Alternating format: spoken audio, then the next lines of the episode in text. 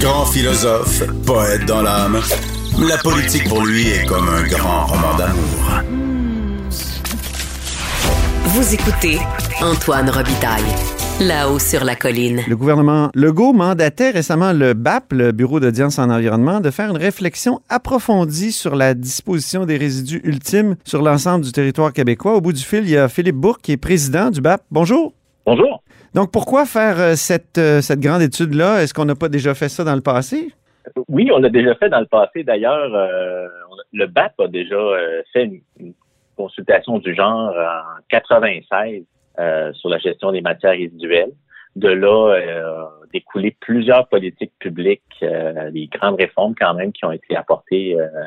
Mais on l'a vu au cours des dernières années, les, problématiques continuent de persister.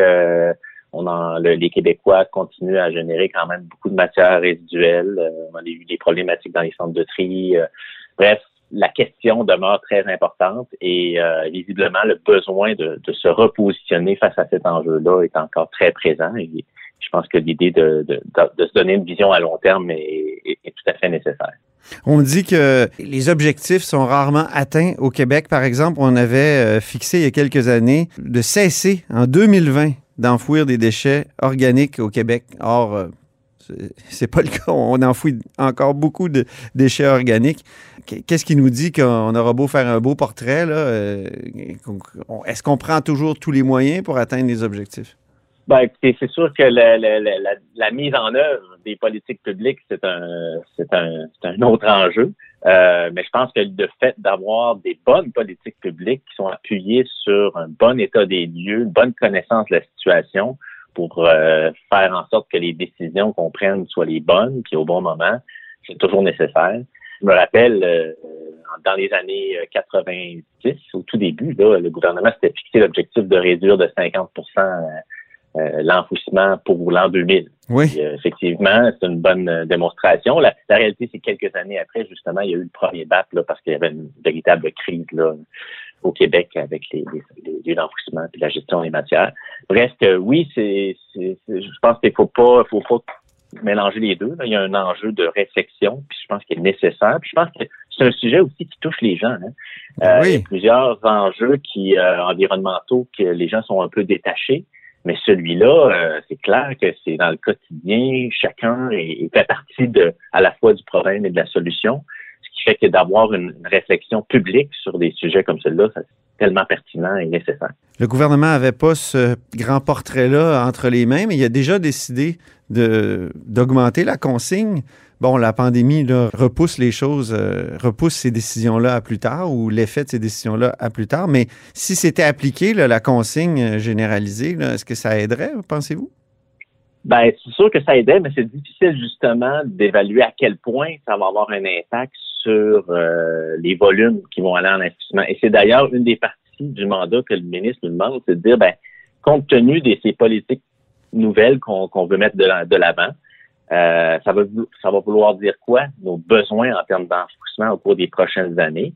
Puis euh, là on parle de, de besoins généraux là, pour l'ensemble des Québécois, mais aussi toute la dynamique régionale, euh, les territoires isolés, euh, les régions nordiques, euh, toutes ces particularités-là des territoires sont aussi à prendre en, en considération. Bref, le, le, besoin de continuer à, à, gérer un résidu ultime va demeurer et c'est important qu'on se pose la question sur la meilleure manière de le faire.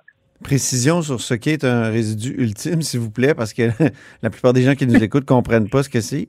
Moi-même, quand ouais, j'ai lu la lettre du ministre euh, vous donnant le mandat, là, je ne comprenais pas. C'est quoi un résidu ultime? Ben, d'abord, le terme euh, il est utilisé là, dans, dans, la loi, dans la politique québécoise de gestion des matières résiduelles, même dans le règlement là, sur l'enfouissement. C'est un terme qui est, qui est, utilisé dans le jargon là, des gens du milieu.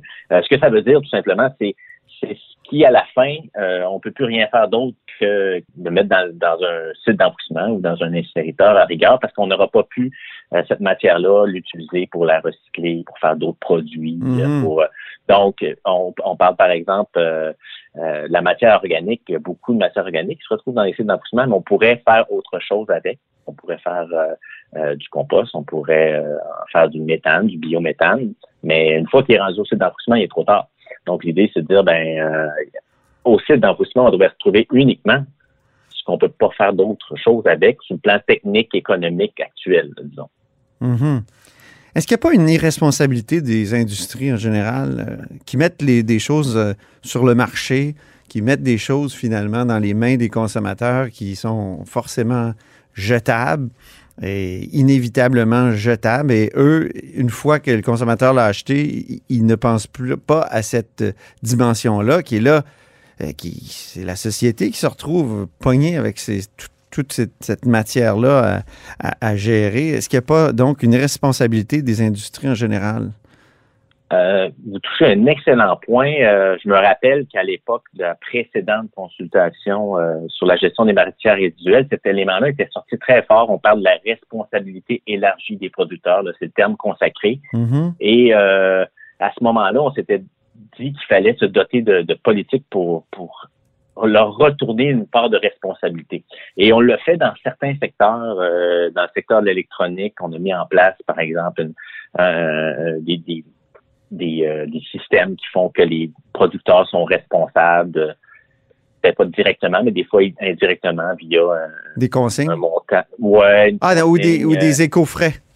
Exactement, éco-frais. On l'a vu dans les peintures, les huiles. Il y a plusieurs, on appelle ça des, des, des, des je me rappelle plus du terme, là, mais par secteur, on essaie de, responsabiliser, les, responsabiliser les, producteurs en disant soit tu t'en occupes, soit tu, finances un système pour s'en occuper. Mm-hmm. Euh, on a aussi mis en place Éco-entreprise Québec, des systèmes comme ça pour faire en sorte que ce soit les producteurs de matière qui contribuent financièrement à payer ce que ça coûte mais Éco Entreprise Québec, moi, à chaque fois que j'écris sur la consigne puis les déchets, ils m'écrivent pour dire Hey, on met énormément d'argent dans le bac bleu, sauf que le bac bleu, euh, ça produit de la matière qui est plus exportable. Alors, euh, qu'est-ce qu'on fait? Ah oui, bien ça, là-dessus, je ne veux pas rentrer dans ce débat-là. Peut-être qu'il se fera par la commission, mais moi, ce que je voulais juste parler de, responsabilité élargie. Ça en est un des principes. L'idée de mettre en place un système comme ça, euh, ben ça a ses défauts puis ses qualités, mais, mais c'était une façon de responsabiliser les producteurs. Probablement qu'on peut aller plus loin, euh, peut-être qu'on peut moduler même euh, en fonction du type de produit. C'est-à-dire si tu produis une matière qui justement se recycle pas, tu devrais peut-être payer plus cher que quelqu'un, qu'une entreprise qui, elle, va mettre en marché un produit. Bref, c'est des questions qui, qui, appartiennent à, cet univers-là de la responsabilité élargie. Donc, introduire une sorte de réalité du, ou de, oui, de, de vérité du coût. Oui, c'est ça. Si je peux les principes d'éco-fiscalité, on en parle beaucoup là, dans toutes sortes de domaines, incluant dans les changements climatiques. Mais cette, cette question d'éco-fiscalité ou de, de, des instruments économiques pour euh, améliorer euh, mm-hmm l'environnement. C'est quand même un secteur dans les matières résiduelles où il y a eu beaucoup de choses qui ont été faites. Euh, il, y a, reste beaucoup à faire. Mais, euh, mais quand même. Euh, Est-ce que vous allez couvrir le domaine des déchets dangereux? Je ne croirais pas. Je pense que ça va être à définir. Je sais que dans les premières rencontres qu'il y, y, aura entre la commission et les parties prenantes, c'est-à-dire les acteurs du milieu, dont le ministère, dont Recyc Québec, ce genre de questions-là va être traité là, pour dire est-ce qu'on est-ce qu'on va de ce côté-là ou pas, ou directement ou indirectement. Mais à ma connaissance, si je lis bien la lettre mandat, puis ce sera à la commission de, voir euh, ce comment elle voit les choses, là, ça, ça, ne semble pas en faire partie. On semble plus être dans les, les, les, déchets euh, domestiques. Là.